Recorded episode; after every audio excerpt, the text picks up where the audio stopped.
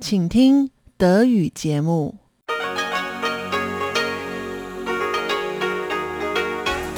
Hier ist Radio Taiwan International.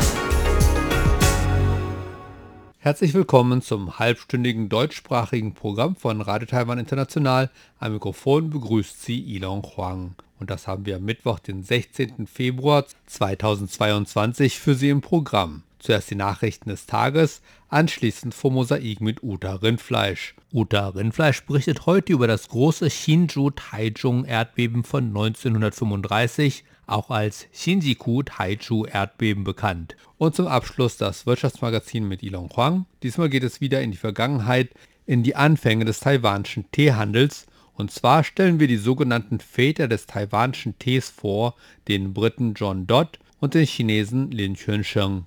Doch hören Sie zuerst die Nachrichten des heutigen Tages. Sie hören die Tagesnachrichten von Radio Taiwan International. Zunächst die Schlagzeilen. Präsidentin verspricht größte Anstrengungen für CPTPP-Mitgliedschaft. Präsidentin sagt strenge Sicherheitsstandards für Lebensmittelimporte aus Fukushima zu.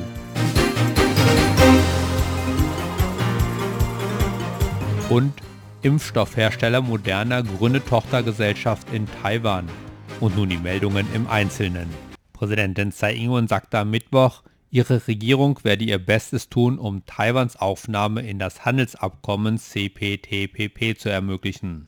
In ihrer Eigenschaft als Vorsitzende der Demokratischen Fortschrittspartei sagte Tsai auf der Sitzung des Ständigen Zentralausschusses der Partei, das CPTPP habe hohe Standards und die taiwanische Regierung werde ihr Bestes tun, um dem Handelsblock beizutreten.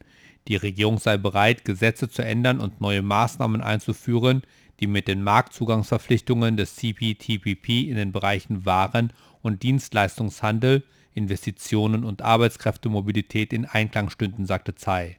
Taiwan beantragte im September 2021 den Beitritt zu der von Japan geführten CPTPP, etwa eine Woche nachdem auch China seinen Antrag eingereicht hatte. Laut Taiwans Präsidentin Tsai Ing-wen werde Taiwan strenge Maßnahmen zur Gewährleistung der Lebensmittelsicherheit ergreifen. Taiwan bereite sich gut auf die Einfuhr von Lebensmitteln aus der japanischen Region Fukushima vor.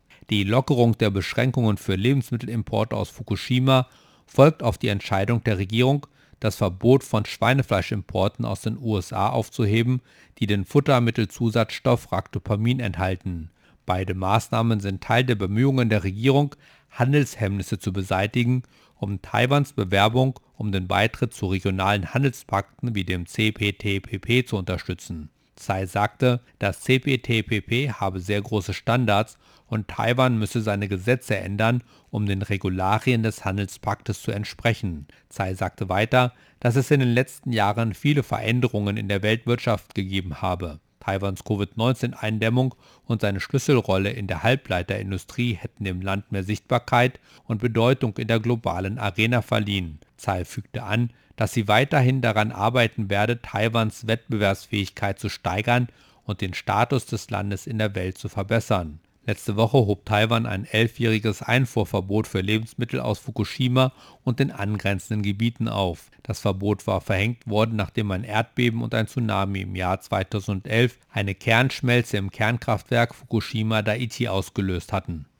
Das US-amerikanische Biotechnologieunternehmen Moderna hat Pläne zur Gründung von Tochtergesellschaften in vier asiatischen Ländern und Gebieten, darunter Taiwan, bekannt gegeben. Wie Moderna, einer der beiden führenden Hersteller von mRNA-Impfstoffen für Covid-19, am Dienstag mitteilte, sollen die neuen Niederlassungen in Taiwan, Malaysia, Singapur und Hongkong gegründet werden. Dadurch solle die Bereitstellung von mRNA-Impfstoffen und Therapeutika vor Ort unterstützt werden. Diese Expansion erfolgt, da das Unternehmen die Herstellung und den Vertrieb seines Impfstoffes Covid-19 und zukünftiger RMNA-Impfstoffe und Therapeutika weiter ausbaut, heißt es in der Mitteilung. Mit der Erweiterung um vier Niederlassungen in Asien freuen wir uns auf neue Möglichkeiten, unsere mRNA-Plattform zu nutzen, um zur Lösung von Gesundheitsproblemen beizutragen, einschließlich solcher mit einer hohen Krankheitslast in der asiatisch-pazifischen Region, sagte Stefan Boncel, CEO von Moderna. Taiwans Epidemie-Kommandozentrum hat heute 14 lokale Neuinfektionen mit Covid-19 gemeldet. Es wurde kein Todesfall im Zusammenhang mit Covid-19 registriert.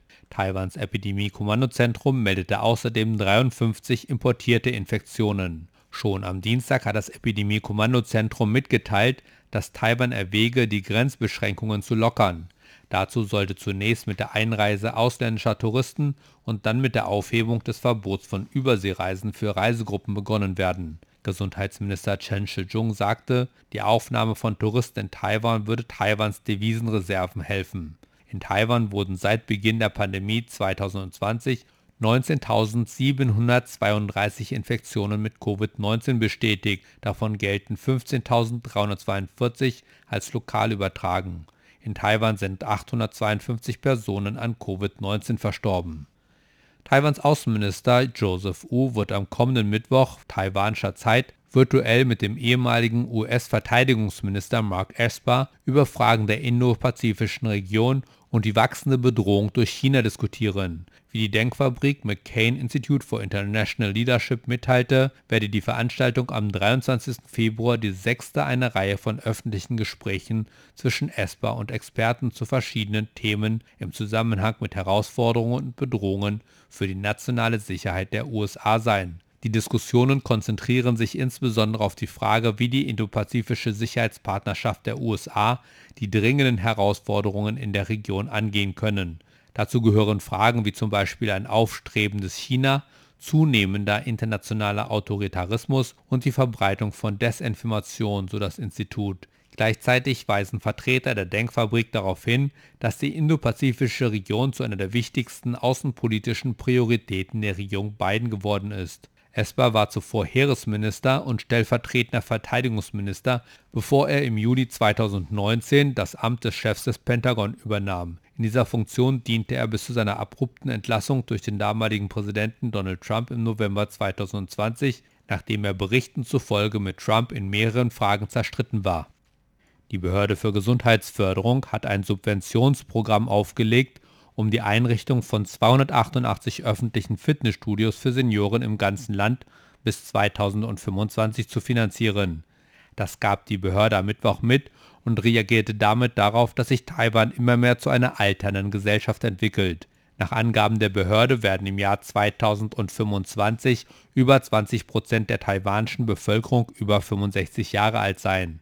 Die Behörde wird in den nächsten Jahren bis 2025 insgesamt 288 Millionen Taiwan-Dollar für das Programm bereitstellen und mit den lokalen Regierungen zusammenarbeiten, um leerstehende und selten genutzte Räume nutzen zu können.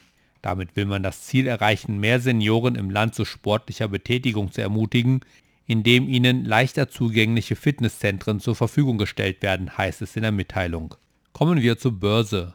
Die Hoffnung auf verringerte Spannungen zwischen Russland und der Ukraine hat am Mittwoch zu einer Erholung des taiwanischen Aktienmarktes geführt und der TAIX konnte wieder die 18.000 Punkte Marke überschreiten. Nach den beiden vorherigen Sitzungen, die mit Verlusten geschlossen hatten, gab es am Mittwoch Käufe auf breiter Front, wobei der Elektroniksektor im Mittelpunkt stand. So schloss der TAIX mit 276,66 Punkten oder 1,56 Prozent im Plus. Der Abschlusskurs lag bei 18.231,47 Punkten. Das Handelsvolumen an diesem Mittwoch betrug 269 Milliarden Taiwan-Dollar, umgerechnet gut 8 Milliarden Euro. Und zum Abschluss das Wetter.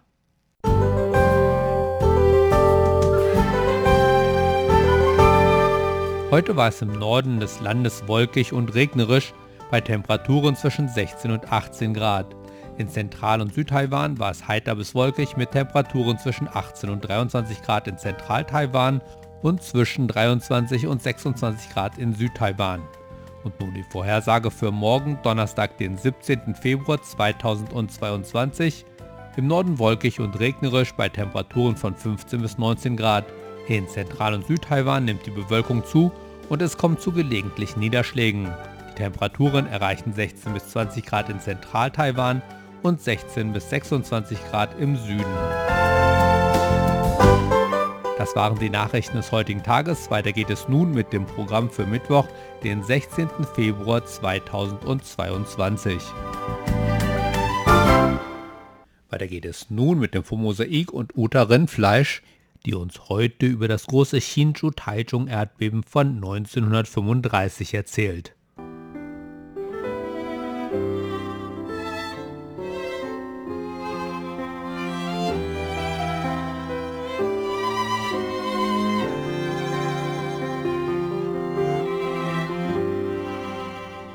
Mikrofon nun also Uta Rindfleisch. Das neue Jahr hatte am 3. Januar in Taiwan mit einem relativ großen Erdbeben der Stärke 6,28 der Richterskala begonnen. Auch nun kurz nach chinesisch Neujahr, genauer gesagt am 4. und 5. Februar, gab es wieder Erdbeben, allerdings nicht sehr groß und auf die Umgebung von Hsinchu begrenzt. Dort wackelte es innerhalb von 26 Stunden allerdings gleich zwölfmal. Die Beben hatten alle ihren Ursprung etwa 13 bis 17 Kilometer südlich der Kreisregierung Hsinchu im Markt Ermei und die stärksten maßen eine Stärke von 3,7 auf der Richterskala. Schäden wurden sowohl im Januar als auch dieses Mal in Hsinchu nicht gemeldet. Ich will diese Erdbeben im Landkreis Hsinchu nun allerdings zum Anlass nehmen, um über ein historisches Erdbeben in Hsinchu zu berichten, das im April 1935 große Schäden anrichtete. Am 24. April 1935 berichtete die taiwanische Tageszeitung Taiwan Bao auf ihrer achten Seite in großem Umfang von einem Erdbeben das sich am 21. April in den damaligen Präfekturen Hsinchu und Taichung ereignet hatte. Dieser Bericht enthielt auch eine Landkarte, auf der mit der Hand alle größeren Erdbeben eingetragen waren, die sich seit 1895, also der Übernahme Taiwans durch Japan, ereignet hatten. Das Erdbeben von 1935 war so stark, dass es in ganz Taiwan gespürt werden konnte. Damals wurde in Japan noch nicht nach der Richterskala gemessen, sondern es gab nur starke oder schwache Erdbeben, die noch weiter abgestuft werden konnten. Schon am Tag nach dem Erdbeben hatte es in der Zeitung erste Statistiken über den Umfang der Katastrophe gegeben. Es wurde von über 2600 Toten, über 6000 Verletzten und über 21.000 zerstörten Häusern berichtet. Die Präfektur Taichung hatte es mit 1617 Toten besonders stark getroffen. Dem Zeitungsbericht zufolge ereignete sich das Erdbeben im Morgengrauen, nämlich zwei Minuten und 17 Sekunden nach 6 Uhr. Es soll nur 30 Sekunden gedauert haben. Das Erdbebenzentrum lag im Holongbach im Süden der Präfektur Hsinchu.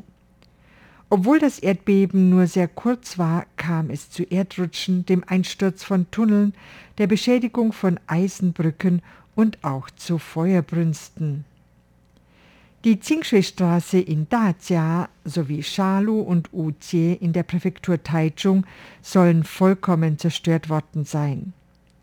Es wurde berichtet, dass in Shalu 35 Personen ums Leben gekommen seien, aber auch über 30 aus den Trümmern gerettet werden konnten. Durch das Erdbeben hatten die meisten Bewohner des Ortes ihre Wohnung verloren und wagten es wegen der vielen Nachbeben auch nur, sich auf freien Plätzen aufzuhalten. Da Charlou durch das Erdbeben quasi von der Außenwelt abgeschlossen war, wurde über die Situation dort nicht so schnell berichtet wie von anderen Orten, wo lokale Persönlichkeiten sich sofort um die Bereitstellung von Hilfsgütern bemüht hatten.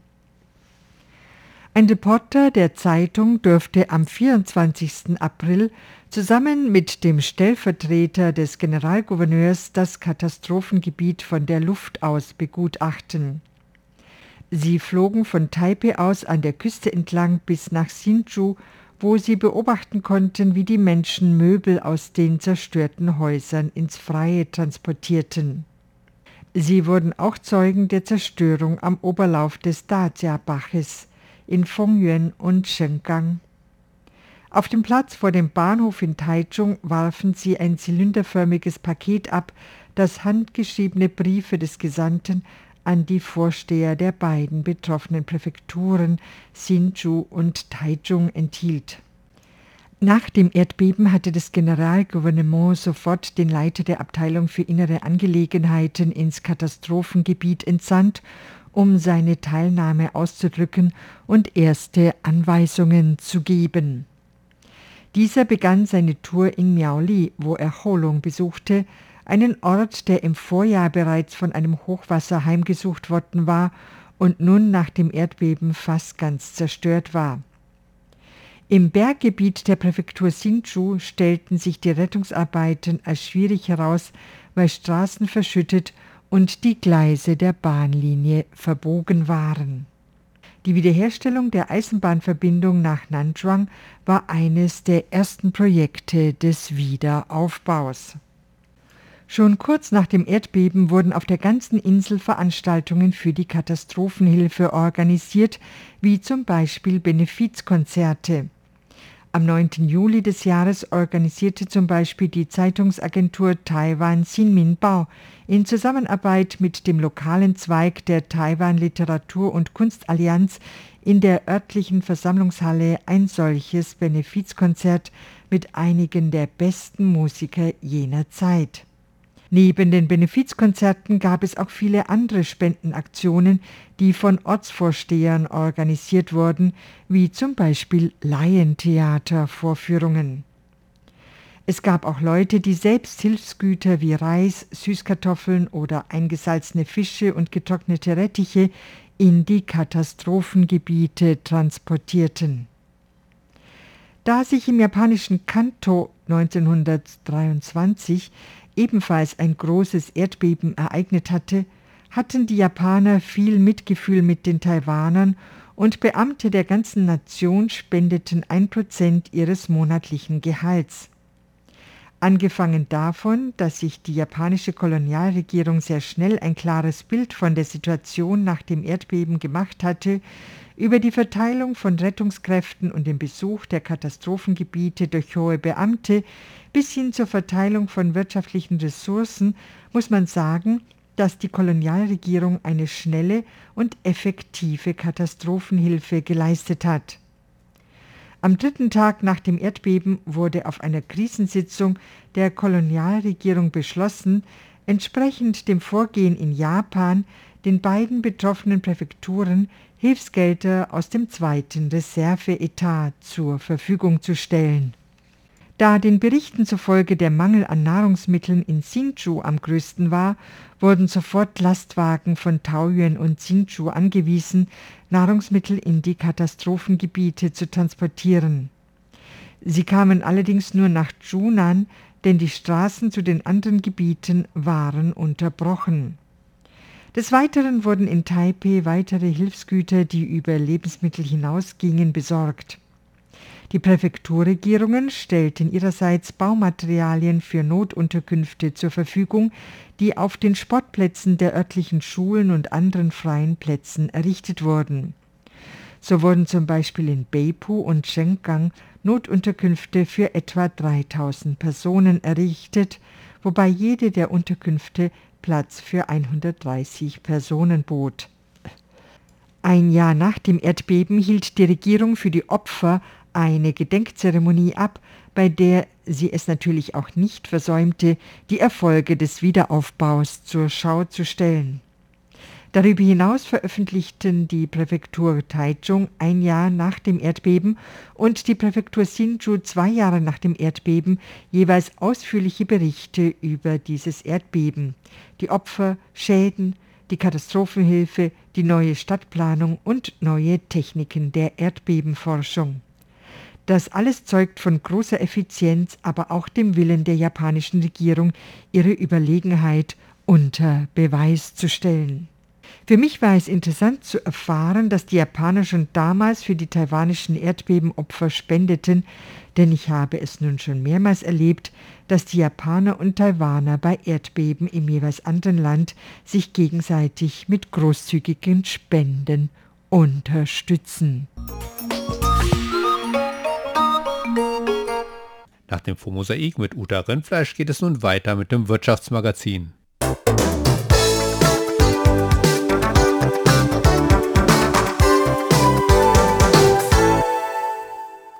Einen schönen guten Tag und damit herzlich willkommen zu der heutigen Ausgabe des Wirtschaftsmagazins. Am Mikrofon begrüßt Sie Ilon Huang. Heute geht es noch einmal in die Vergangenheit zu den Anfängen des taiwanischen Tees, genauer gesagt des Exports von taiwanischem Tee in der zweiten Hälfte des 19. Jahrhunderts. Dabei geht es heute um zwei Männer, die auch oft als Väter des taiwanischen Tees bekannt sind. John Dodd, ein Schotte, der in der Zeit der europäischen Entdeckungen geboren wurde, kam nach Asien, um seine eigenen überseeischen Abenteuer zu erleben und landete schließlich in Taiwan. Li Chuansheng, der in Xiamen geboren und aufgewachsen war, segelte ebenfalls nach Taiwan, nachdem die Wirtschaft seiner Heimatstadt durch die Taiping-Rebellion zerstört worden war, in der Hoffnung, in Taiwan wieder eine erfolgreiche Karriere zu machen. Es waren diese beiden Männer, die den taiwanischen Tee in der ganzen Welt bekannt machten und vor allem da Daocheng in heutigen Taipeh zu beispiellosem Wohlstand verhalfen. Und das hat ihnen auch den Titel eingebracht, Väter des taiwanischen Tees.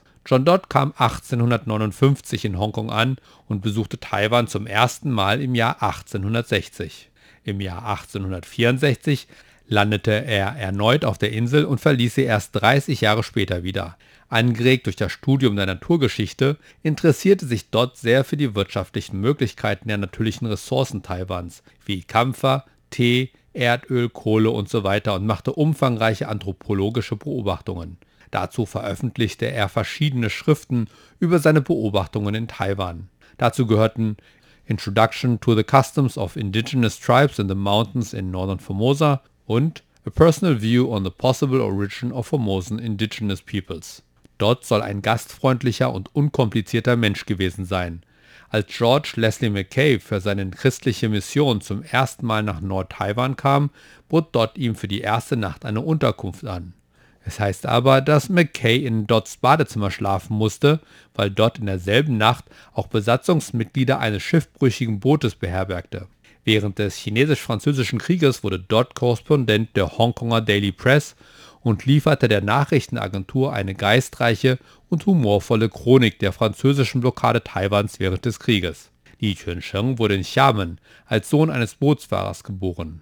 Im Alter von 15 Jahren trat Li in die Fußstapfen seines Vaters und ließ sich in einer Baptistenkirche taufen. Dort erwarb er auch gute Fremdsprachenkenntnisse, obwohl er aufgrund der schlechten finanziellen Lage seiner Familie keine formale Ausbildung erhielt. Als Li heranwuchs, brachte er sich selbst die chinesischen Klassiker bei und zeigte schnell ein Talent für Geschäftsabschlüsse. So wurde er bald ein angesehener Händler und Comprador, also ein einheimischer Manager für ein europäisches Geschäftsviertel in Xiamen. Li hat auch eine Leidenschaft für nationale und religiöse Angelegenheiten.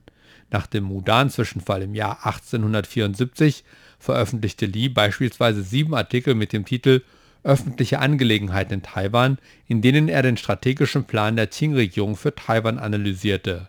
Lee veröffentlichte auch eine Reihe von Büchern über zeitgenössische Angelegenheiten, Philosophie und christliche Grundsätze und finanzierte den Bau mehrerer Kirchen in Nord-Taiwan. Im Jahr 1865 wurde Lee von Els, dem Eigentümer der britischen Firma Els Co., als Komprador von John Todd nach Taiwan vermittelt. Bei einer früheren Untersuchung der Kampferproduktion in Taiwan hatte Dodd einige einheimische Teesorten entdeckt und auch die Bedingungen der Teeplantagen in Xuanshan und Haishan beobachtet. Aus diesen Beobachtungen schloss er, dass das Wetter und die Böden in Taiwan hervorragend für den Anbau von Teebäumen geeignet sind. Auch die Qualität der vorhandenen Pflanzen sei sehr gut. Daher war Todd der Meinung, dass Taiwan ein großes Potenzial für die Teeproduktion besaß. Zufälligerweise hatte Lee bereits in Xiamen Erfahrungen im Teehandel gesammelt und war mit der Entwicklung der Teeindustrie in der Provinz Fujian gut vertraut. Daher beschlossen Dodd und Lee, den Teeanbau in Nord-Taiwan zu fördern. Zu dieser Zeit gab es in Taiwan noch keine groß angelegte Teeproduktion. Der Tee wurde in der Regel selbst angebaut und für den Eigenbedarf sehr grob verarbeitet. In Mujia, wo Dodd große Teeplantagen anzulegen plante, bauten die meisten Menschen echtes Indigo an, das einen hohen wirtschaftlichen Wert hatte und den Bauern gutes Geld einbrachte. Daher mussten große Anstrengungen unternommen werden, um die Bauern davon zu überzeugen, zum Teeanbau überzugehen. Dort begann damit, den Bauern den grob verarbeiteten Tee abzukaufen, um ihn zur Feinverarbeitung nach Xiamen zu verschiffen. Anschließend vergab er Darlehen an Bauern, die bereit waren, seine importierten Teesetzlinge aus Anxi, einem berühmten Teeanbaugebiet in der Provinz Fujian, zu kaufen. Da Li den Teeanbau beriet und dort versprach, den gesamten von den Bauern geernteten Tee zu kaufen, die ihre Setzlinge von ihm bezogen, waren immer mehr Menschen bereit, das Risiko einzugehen und in diesen neuen aufstrebenden Wirtschaftszweig zu investieren. Um die Qualität der Teeblätter zu verbessern, investierte dort in Teeverarbeitungsanlagen und stellte erfahrene Teeverarbeitungsexperten und Auszubildende ein, um die Produktion in Taiwan zu überwachen. Die taiwanischen Teeblätter waren nun nicht mehr das Rohprodukt, das nur nach Xiamen exportiert werden konnte, sondern wurde zum weltweit bekannten Formosa Oolong-Tee von feinster Qualität. Als der Suezkanal 1869 für die Schifffahrt geöffnet wurde, heuerten Dott und Lee zwei große Segelschiffe an, um fast 130.000 Kilo Oolong-Tee nach New York zu exportieren, wo die Ware sofort ein Erfolg wurde. Infolgedessen verdoppelte sich der Preis des taiwanischen Tees innerhalb eines Jahres. Die von Dodd und Lee angewandte Praxis des Direktexportes von Teeblättern war in Taiwan ein Novum, da es in der Qing-Dynastie bisher üblich war, dass abgehende taiwanische Tees zuerst nach Xiamen verschifft wurden, bevor sie in andere Gebiete verkauft wurden. Der Erfolg von Dodd und Lee zog die Aufmerksamkeit anderer internationaler Händler auf sich. Ab 1870 gründeten nicht weniger als fünf große westliche Handelsgesellschaften Niederlassungen in Danshui und Dadaocheng. Infolgedessen entwickelte sich Dadaocheng, das einst ein kleines von wenigen Dong-an bevölkertes Dorf war, schnell zu einem bedeutenden Zentrum für Handel und Schifffahrt. Auch die kulturellen und religiösen Aktivitäten in diesem Gebiet nahmen rasch zu und machten Dadaocheng zu einer der belebtesten Städte Nord-Taiwans jener Zeit. Einheimische und ausländische Kaufleute begannen, in die Teeindustrie zu investieren, was zu einer explosionsartigen Ausbreitung von Teeplantagen führte. Überall auf den Hügeln rund um Dadaocheng, an den Orten, die heute als Nangang, Shenkang und die Ufer des Xindian-Flusses bekannt sind, wuchsen Teesträucher, die erst an der Grenze zu den eingeborenen Gebieten aufhörten auch der Anteil des Tees am Gesamtexport Taiwans stieg innerhalb von zehn Jahren von 7% im Jahr 1868 auf über 50% an. Das enorme Exportvolumen führte zu einem Anstieg des Arbeitskräftebedarfs in der Teeindustrie. In den Teeverarbeitungsbetrieben in Daocheng wurden massenhaft weibliche Arbeitskräfte für die Ernte der Bäume und das Pflücken der Teestängel eingestellt. Da Frauen zu dieser Zeit in der Regel auf häusliche Pflichten beschränkt waren, war die Möglichkeit, außerhalb des Hauses zu arbeiten und sogar Geld zu verdienen, unglaublich wertvoll. Wie erzählt wird, wurde die Zeit der Teeernte für die Frauen, die den Tee pflückten, zu einem großen gesellschaftlichen Ereignis, für das sie sich extra kleideten. Sie saßen unter den Arkaden der Häuser in der Daocheng und pflückten die Stängel des verarbeiteten Tees und unterhielten sich angeregt miteinander. So rosig es auch klingen mag, der Erfolg von Dott und Lee kam aber nicht ganz einfach. Als dort zum ersten Mal beschloss, die Verarbeitung von feinem Tee in Taiwan zu entwickeln, musste er viele Schwierigkeiten überwinden, um seinen Traum zu verwirklichen. Das Institut für moderne Geschichte der Academia Sinica hat die historischen Dokumente des damaligen Zhongli-Yamen, der für auswärtige Angelegenheiten zuständigen Regierungsbehörde in der Qing-Dynastie, eingehend untersucht. Die Untersuchung zeigt, dass gemäß dem Vertrag von Tianjin Ausländer Grundstücke mieten und kaufen durften, um Niederlassungen in Huwei und Keelung Harbor zu errichten. Allerdings durften Ausländer keine Niederlassungen in nicht ausgewiesenen Handelshäfen errichten und nur Häuser von Einheimischen für die Lagerung von Waren mieten es gibt in diesem Zusammenhang übrigens zwei verschiedene Verträge von Tianjin. Dieser hier erwähnte Vertrag von Tianjin wurde 1858 unterzeichnet und beendete die erste Phase des Zweiten Opiumkriegs zwischen China und den ausländischen Mächten Großbritannien, Frankreich, Russland und den USA. Der in der vergangenen Woche erwähnte Vertrag von Tianjin wurde 1885 geschlossen und beendete den Chinesisch-Französischen Krieg, wodurch auch die französische Blockade Nord-Taiwans beendet wurde. Doch für heute sind wir wieder am Ende unseres Ausflugs in die Vergangenheit und das war das Wirtschaftsmagazin vom deutschsprachigen Programm von Radio Taiwan International, Heute am Mittwoch, den 16. Februar 2022. Und das war's auch schon wieder in deutscher Sprache für heute. Wir bedanken uns fürs Zuhören. Bis zum nächsten Mal hier bei Radio Taiwan International. Am Mikrofon verabschiedet sich Ilon Huang.